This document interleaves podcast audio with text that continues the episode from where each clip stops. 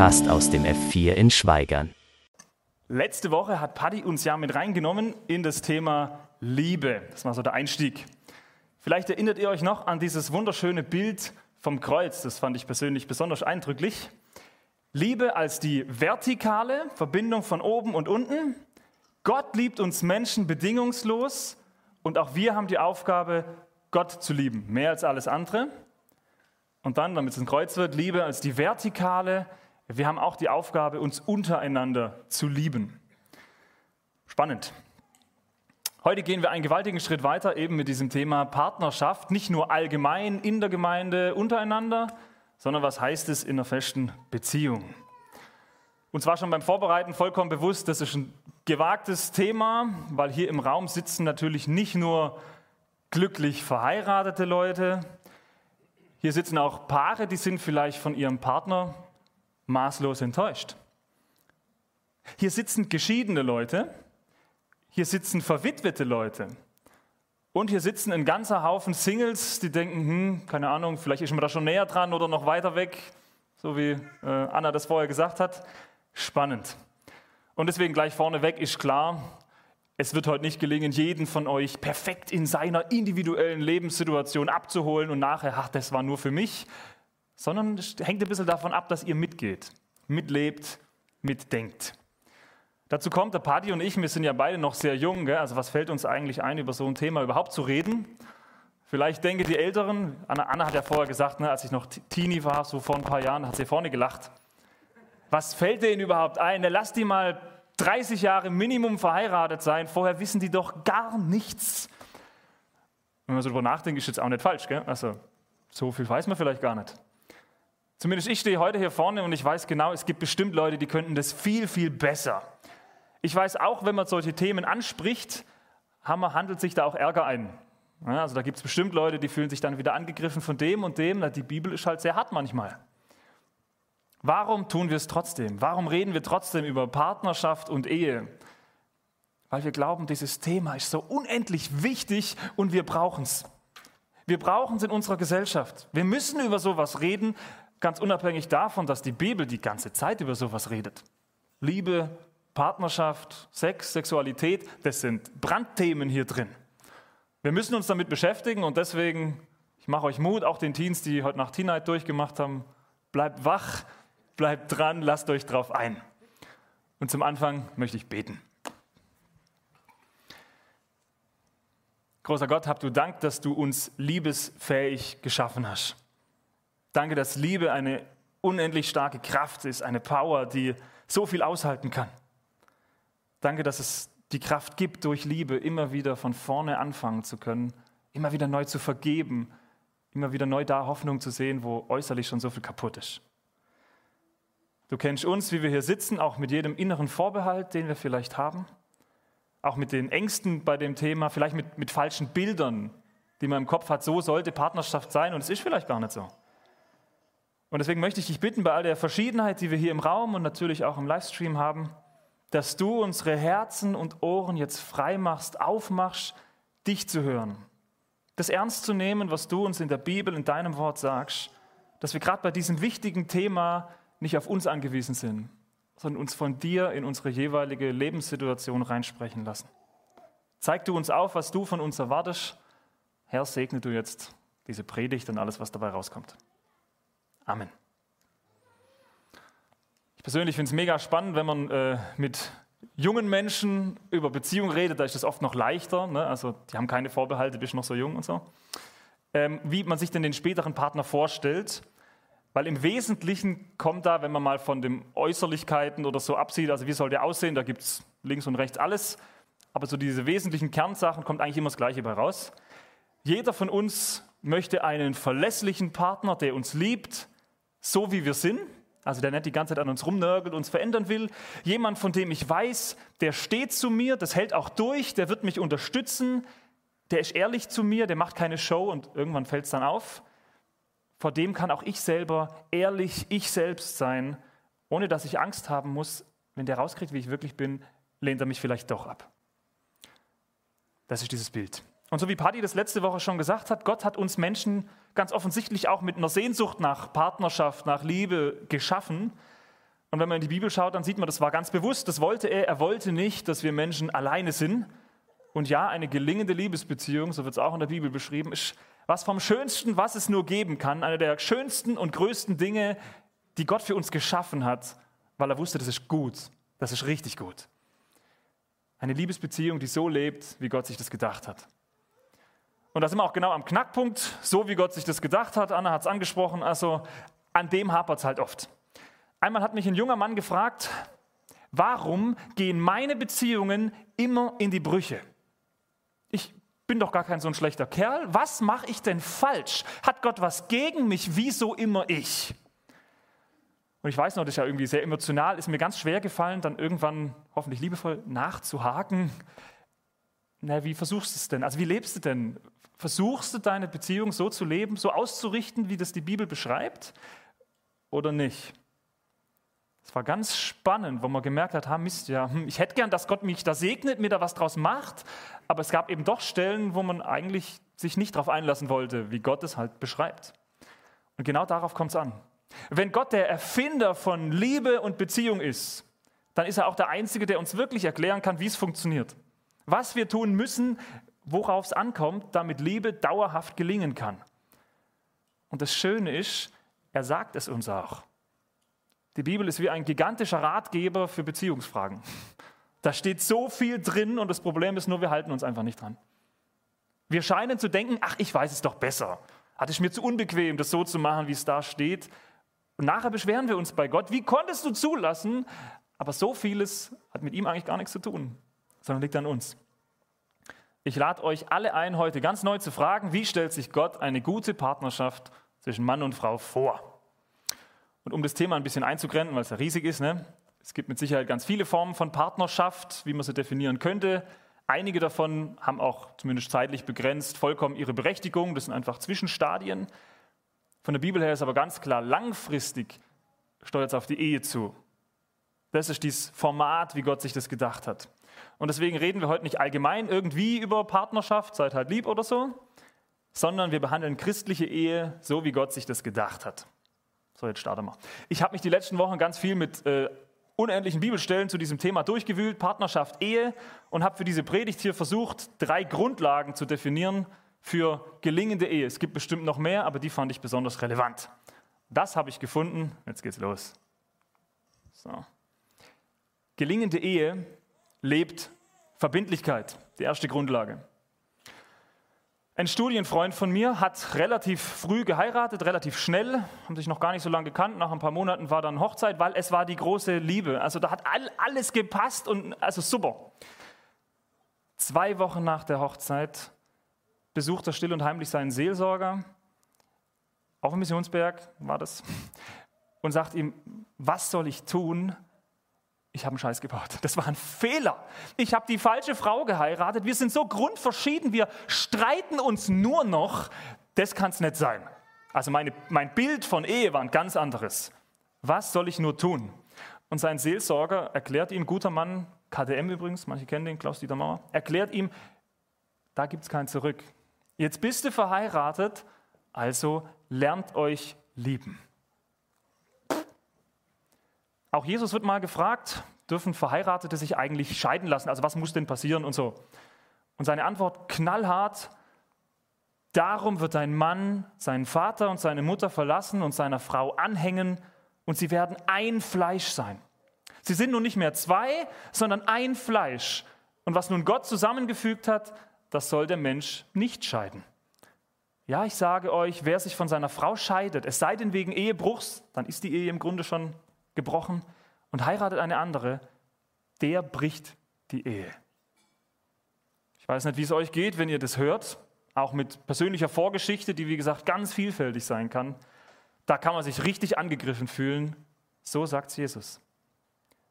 Selbst für die, die noch keinen Partner haben und die hoffentlich immer noch nicht eingeschlafen sind da hinten, egal, ähm, überlegt einmal, wollt ihr euch wirklich binden für immer? Also wie geht es euch bei dem Gedanken, jetzt für alle Singles, wie geht es euch bei dem Gedanken, euch für immer an eine Person binden zu müssen, verbindlich?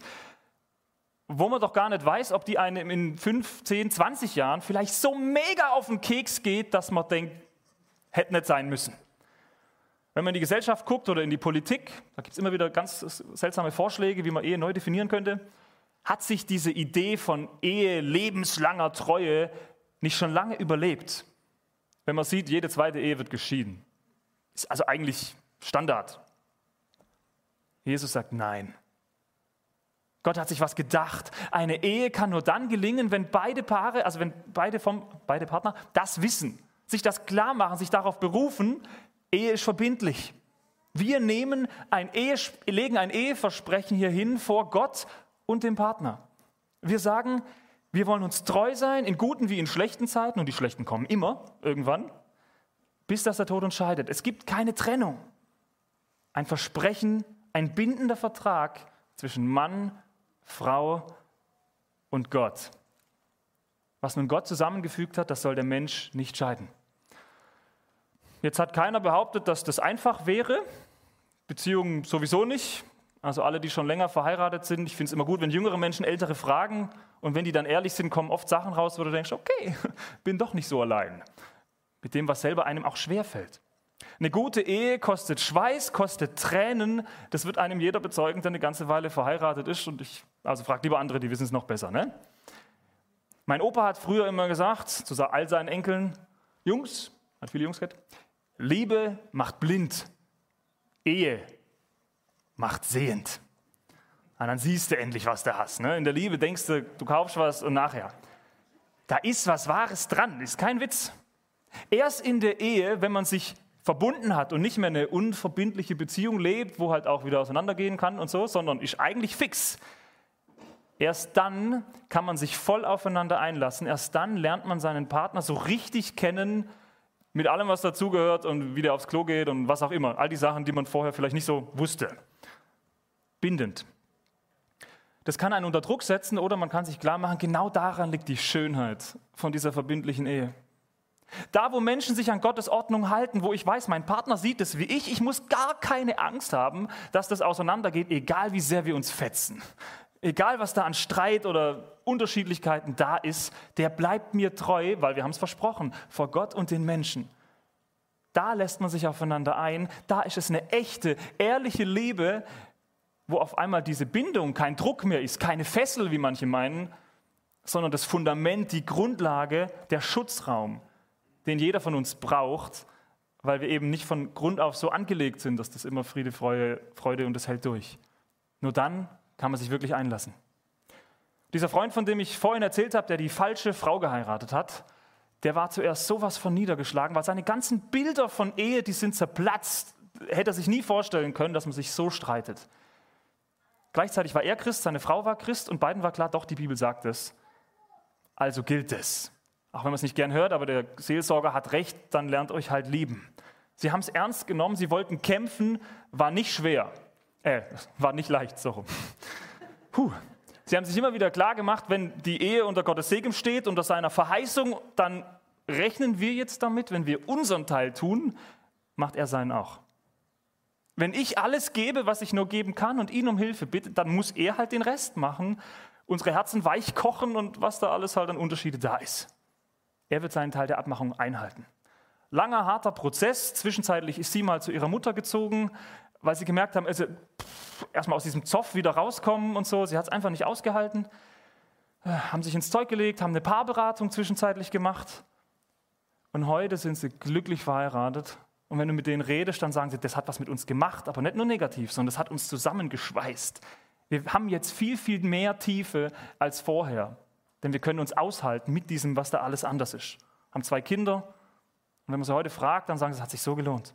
Ihr Fazit, es lohnt sich, es lohnt sich für eine Ehe zu kämpfen, gerade wenn man unterschiedlich ist. Ich glaube, man muss sich das immer wieder neu sagen, vor der Ehe und danach dann auch.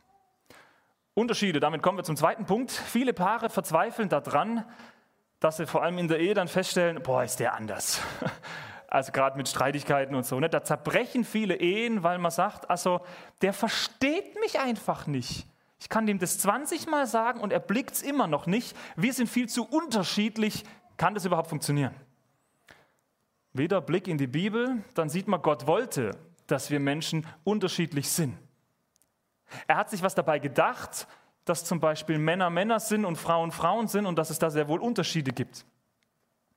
Die Ehe ist nicht die Definition von zwei Menschen, die sind sich so ähnlich, das passt.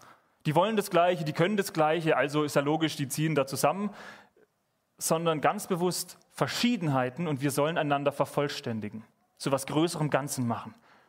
Man könnte sagen, gelingende Ehe, ah, ich hab's schon, ne? Nee, gelingende Ehe lebt Ergänzung.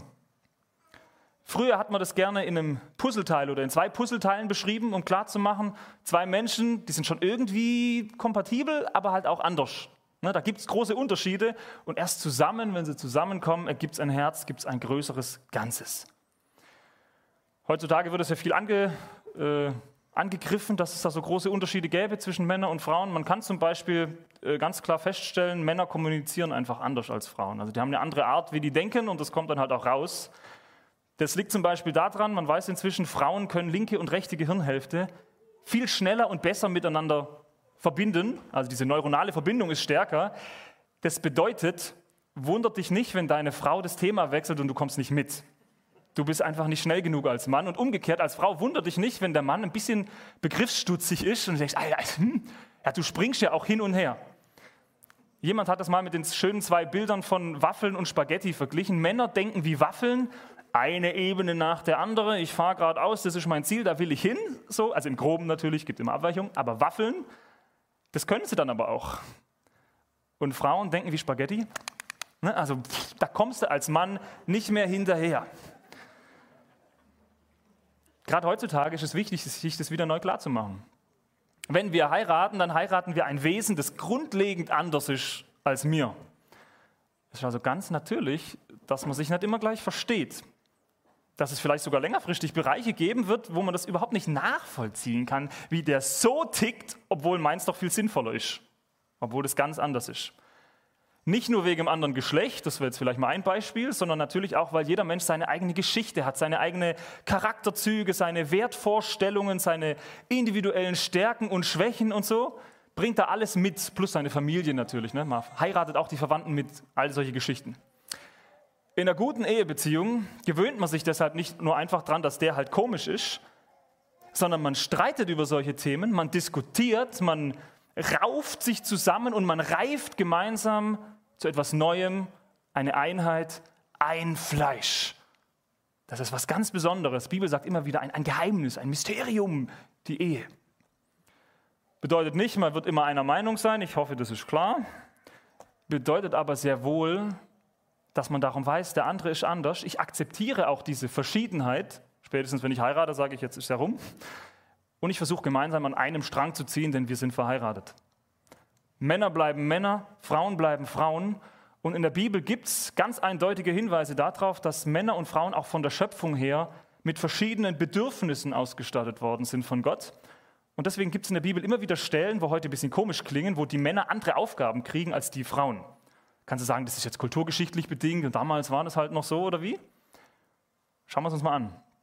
In den Frauen wird in der Bibel, Aufgabenschwerpunkte habe ich es genannt, immer wieder gesagt, respektiert eure Männer. Also im Wesentlichen gucken die alle nach unserer Ehe, aber das ist so ein Schwerpunkt von der Frau. Respektiert eure Männer. Versucht nicht sie zu beherrschen, achtet und ehrt ihre Entscheidungen, ist bestimmt auch nicht immer leicht.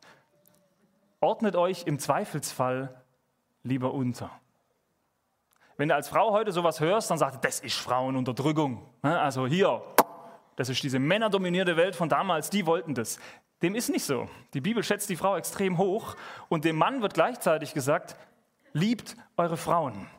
Mit dem Beisatz, so sehr wie Christus seine Gemeinde liebt, Klammer auf, er ist für sie in den Tod gegangen. Aufopferungsvoller geht nicht. Also ich kann mir vorstellen, dass es als Frau echt schwer ist, einen Mann zu respektieren in seinen Entscheidungen, wenn er halt auch einfach Dummheiten macht, und das tun wir.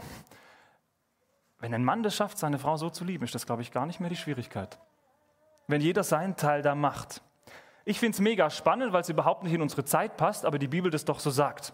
Frau soll dem Mann Respekt entgegenbringen, Mann soll die Frau ganz besonders zeigen, ich liebe dich, immer wieder neu. Respekt und Liebe scheinen zwei große Pole zu sein, wo Gott ganz offensichtlich weiß, da hapert es bei uns. Das greift unseren Stolz an oder was auch immer da dagegen spricht, das wollen wir oft nicht. Und deswegen lehne ich mich heute aus dem Fenster und behaupte, Gott hat uns so geschaffen, dass das sowohl eine Schwierigkeit ist als auch ein Bedürfnis. Dass wir das vielleicht besonders brauchen. Männer vielleicht mehr dieses Respekt, Frauen vielleicht mehr dieses unbedingte Liebe. Ich stelle es als Frage in den Raum, könnt gerne darüber nachdenken, nachher gibt es ja Essen, kann man diskutieren. Ein letztes. Viele Paare scheitern in ihrer Beziehung, weil sie den Eindruck haben, mein Partner gibt mir nicht das, was ich für mich brauche. Passt super in unsere Konsumgesellschaft. Wir suchen uns einen Partner, von dem wir erhoffen, der gibt mir das, was ich möchte. Ich habe da durchaus Erwartungen dran. Und solange das ein angemessenes Verhältnis ist, also solange Preis und Angebot stimmt ne, und ich nicht mehr geben muss als der, dann ist ja auch alles in Ordnung. Solange hält dann die Beziehung. Sobald Schwierigkeiten auftauchen, tun wir uns extrem schwer, weil genau das nicht mehr gewährleistet ist. Du gibst mir ja nicht das, was ich möchte, was ich brauche. Auf einmal überlegt man sich ganz genau, wie viel bin ich denn wirklich bereit zu geben, auch wenn das mit der Gegenleistung nämlich so ganz für mich passt. Oder ich es zumindest anders erwartet hätte. Die Bibel sagt auch hier, genauso hat Gott sich das gesagt. Gelingende Ehe lebt Selbstlosigkeit. Das ist ein großes Wort, Selbstlosigkeit. Letzte Woche war es auch schon angesprochen. Liebe nicht als Mittel zum Zweck. Liebe als bedingungslose Liebe. Hier das Kreuz. Gott lebt es uns vor. Er liebt uns bedingungslos, egal was wir alles falsch machen. Die Ehe sollte ein Spiegelbild dazu sein. Auch wir selbstlos lieben. In einer gesunden Partnerschaft geht es nicht zuerst um mich, um meine Bedürfnisse, die der mir aber halt ne, befriedigen soll irgendwo, sondern umgekehrt. Echte Liebe nimmt den anderen wichtiger als sich selbst. Da merkt er, da sind wir noch weit von weg. Drei knackige Bibelverse, die ich immer wieder lese und die mich da wahnsinnig herausfordern. Erstens Galater 5, Vers 13, dient einander in Liebe. Wenn ich heirate, habe ich oft nicht den ersten Gedanken, ich bin jetzt der Diener, sondern ne, ich stelle mir da was anderes drunter vor. Dient einander in Liebe. Zweitens Epheser 5, 21, ordnet euch einander unter aus Ehrfurcht vor Christus. Die Stelle doppelt wichtig. Weil bei der Frau hieß es ja auch, ne, im Zweifelsfall lieber unterordnen. Es steht auch da beide einander. Es geht nicht darum, der Mann ist der Big Boss und die Frau hier klein. Gleichwertig, aber halt anders. Ordnet euch auch einander unter. Und dann Philippa 2, Vers 3 ist ein Teil von unserem äh, Trauvers gewesen.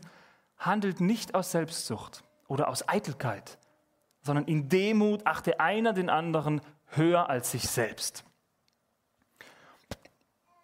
Also was ist meine Aufgabe in der Ehe? Ich soll meinem Partner dienen. Ich soll mich ihm und seinen Bedürfnissen unterordnen.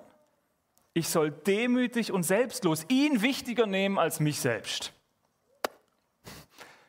Spätestens hier wird deutlich, also das davor kriegen wir vielleicht noch irgendwo, das wird spannend. Wer von uns kriegt das hin? Keiner. Also zumindest nicht so vollendet, wie Gott es uns vorlebt. Ohne Gottes Hilfe haben wir da überhaupt keine Chance, weil echte Selbstlosigkeit liegt in mir nicht drin und in euch wahrscheinlich auch nicht. Ich merke es immer wieder, solange bin ich auch noch nicht verheiratet, aber dass ich immer wieder auf die Knie gehen muss und im Blick auf meine Ehe Gott darum bitten muss, nimm mir meinen Stolz weg, dass ich nicht mein Recht haben sei das Oberste. Nimm mir mein Vergleichen weg. Was macht der? Was mache ich? Ne? Passt das? Ist genau dieses Geben, Nehmen. Nein. Schenkt, dass ich ein Ehemann werde, der sich nicht um sich selber dreht, sondern der dieses lebt. Demütig sich von Gottes Liebe leiten lassen. Und ihr könnt mir glauben, bin ich noch weit von entfernt. Jemand hat gesagt, meine Ehe wird immer nur so gut sein oder so stark sein wie mein Glaube. Das hängt miteinander zusammen. Lebe ich das, weil Jesus es lebt oder weil ich denke, ich kann es aus mir heraus? Je mehr wir uns das eingestehen, dass wir für unsere Ehen, auch die zukünftigen, Gottes Hilfe brauchen, dass es vielleicht gut ist, auch dafür zu beten für den Partner, der hoffentlich irgendwann kommt, dass wir es nicht aus uns heraus schaffen, sondern dass wir Gott dazu brauchen, dann hören wir hoffentlich auf, unsere Ehen sinnlos an die Wand zu fahren, weil wir auf uns bauen, weil wir denken, wir könnten es, weil wir das zu leicht nehmen, anstatt zu sagen, Gott, du musst machen. Das sind die drei Grundlagen, die in einer guten Ehe immer mehr gelebt werden, kompatibel mit dem Kreuz. Absolute Verbindlichkeit. Bist du einmal drin, kommst du nicht mehr raus. Mach was draus. Gegenseitige Ergänzung. Ey, wir sind verschieden, wird auch bleiben. Glaub nicht, ich heirate und dann kriege ich den schon irgendwie hin, dass er das, ne? Ich erziehe den noch. Wir sind verschieden. Wir wachsen zu was Neuem, aber es wird so bleiben. Und demütige Selbstlosigkeit, die nur Gott in uns bewirken kann, wo wir ihn für brauchen. Amen. Ich habe heute noch einen Anhang. Ich weiß es schon lange, das Essen kommt noch. Für die Singles. Ein kleines Mini-Plädoyer, weil manchmal kann es ja echt schwierig sein. Es kann so ungeheuer schwer sein, wenn man mit ansehen muss, man ist in dem Alter, wo man denkt, jetzt wäre es Zeit. Und einer nach dem anderen kriegt einen Partner, findet, heiratet, kriegt vielleicht Kinder und man selber bleibt alleine. Schwer. Falls du zu denen gehörst, die sagen, das setzt mich psychisch unter Druck, weiß auch nicht, dann folgendes. Single zu sein bedeutet nicht, mein Leben wäre nicht vollwertig. Nur wenn ich verheiratet bin, habe ich es endlich. Du kannst auch als Single ein vollwertiges, christliches, gutes Leben führen. In Romanen und Filmen wird das ja immer ganz anders beschrieben. Da kommt es so rüber, als nur in der Ehe gibt es das größte Lebensglück und wer das nicht hat, also das sind die, die am Ende dann, keine Ahnung, von der Klippe springen oder so. Stimmt nicht. Echte Erfüllung gibt es nicht im Partner, sondern nur bei Gott. Jesus ist der einzige Partner, der uns wirklich letztendlich Erfüllung geben kann. Und selbst die beste Ehe, ich bin wahnsinnig gern verheiratet, aber ist ein billiger Abklatsch gegen das, was Gott für uns bereithält. Christen dürfen das wissen und daraus Stärke ziehen. Und deshalb, falls das für dich ein aktives, schwieriges Problem ist, schau nicht neidisch auf das, was andere vermeintlich haben. Viele sieht man ja gar nicht. Sei nicht voller Druck auf Partnersuche. Ich nehme den nächstbesten, der nur irgendwie kurz nicht rechtzeitig aus, aus der Tür ist oder so. Verkauf dich selber nicht unter Wert. Hauptsache, ich habe eine Beziehung. Lass dich nicht von deiner Sehnsucht dazu verleiten, Hauptsache schnell, vorschnell, gedankenlos mit irgendjemand was anzufangen. Denn ich kann dir fast schon prophezeien, wer nicht nachdenkt bei sowas Großem, wird am Ende wahrscheinlich unglücklicher sein als davor. Und zu guter Letzt, vertraue dich mit deinen Gedanken, deinen Sorgen, dem, alles was es ist, Gott an und sag Gott, ich weiß, du bist gut. Ich weiß, du hast mein Leben in deiner Hand und ich will dir vertrauen und dir meine Zukunft hinlegen, im Wissen, das wäre mir lieber und du machst trotzdem gut, so wie du es machst. Wer Gott vertraut, wird nicht enttäuscht werden. Und jetzt bin ich fertig. Ich bete. Großer Gott, es ist so ein großes Thema und unsere Gesellschaft zerbricht daran, dass wir dich nicht ernst nehmen. So viel kaputt, so viel Scherbenhaufen überall. Du siehst uns, du kennst jeden Einzelnen, du weißt, wo wir hier stehen. Und ich möchte dich bitten, dass du diesen Kreislauf durchbrichst, den wir vielleicht sogar in unserer Familie irgendwo mit eingetrichtert bekommen haben, gibt es ja oft. Das durchbrichst, dass mit uns was anfangen kann, wo wir uns auf dich konzentrieren, wo du die Nummer eins bist und wo wir auch darauf vertrauen, du machst es gut. Herr, bitte segne die Ehen, die es hier gibt, die Beziehungen, die Partnerschaften, die, die anstehenden, alles. Schenk, dass wir uns von unserem Egoismus lossagen können, es dir hinlegen. Schenk, dass wir immer mehr Ehepartner werden, die wirklich das Leben, was du für uns hier hast, dieses Geschenk in Fülle haben dürfen, weil du die Nummer eins bist.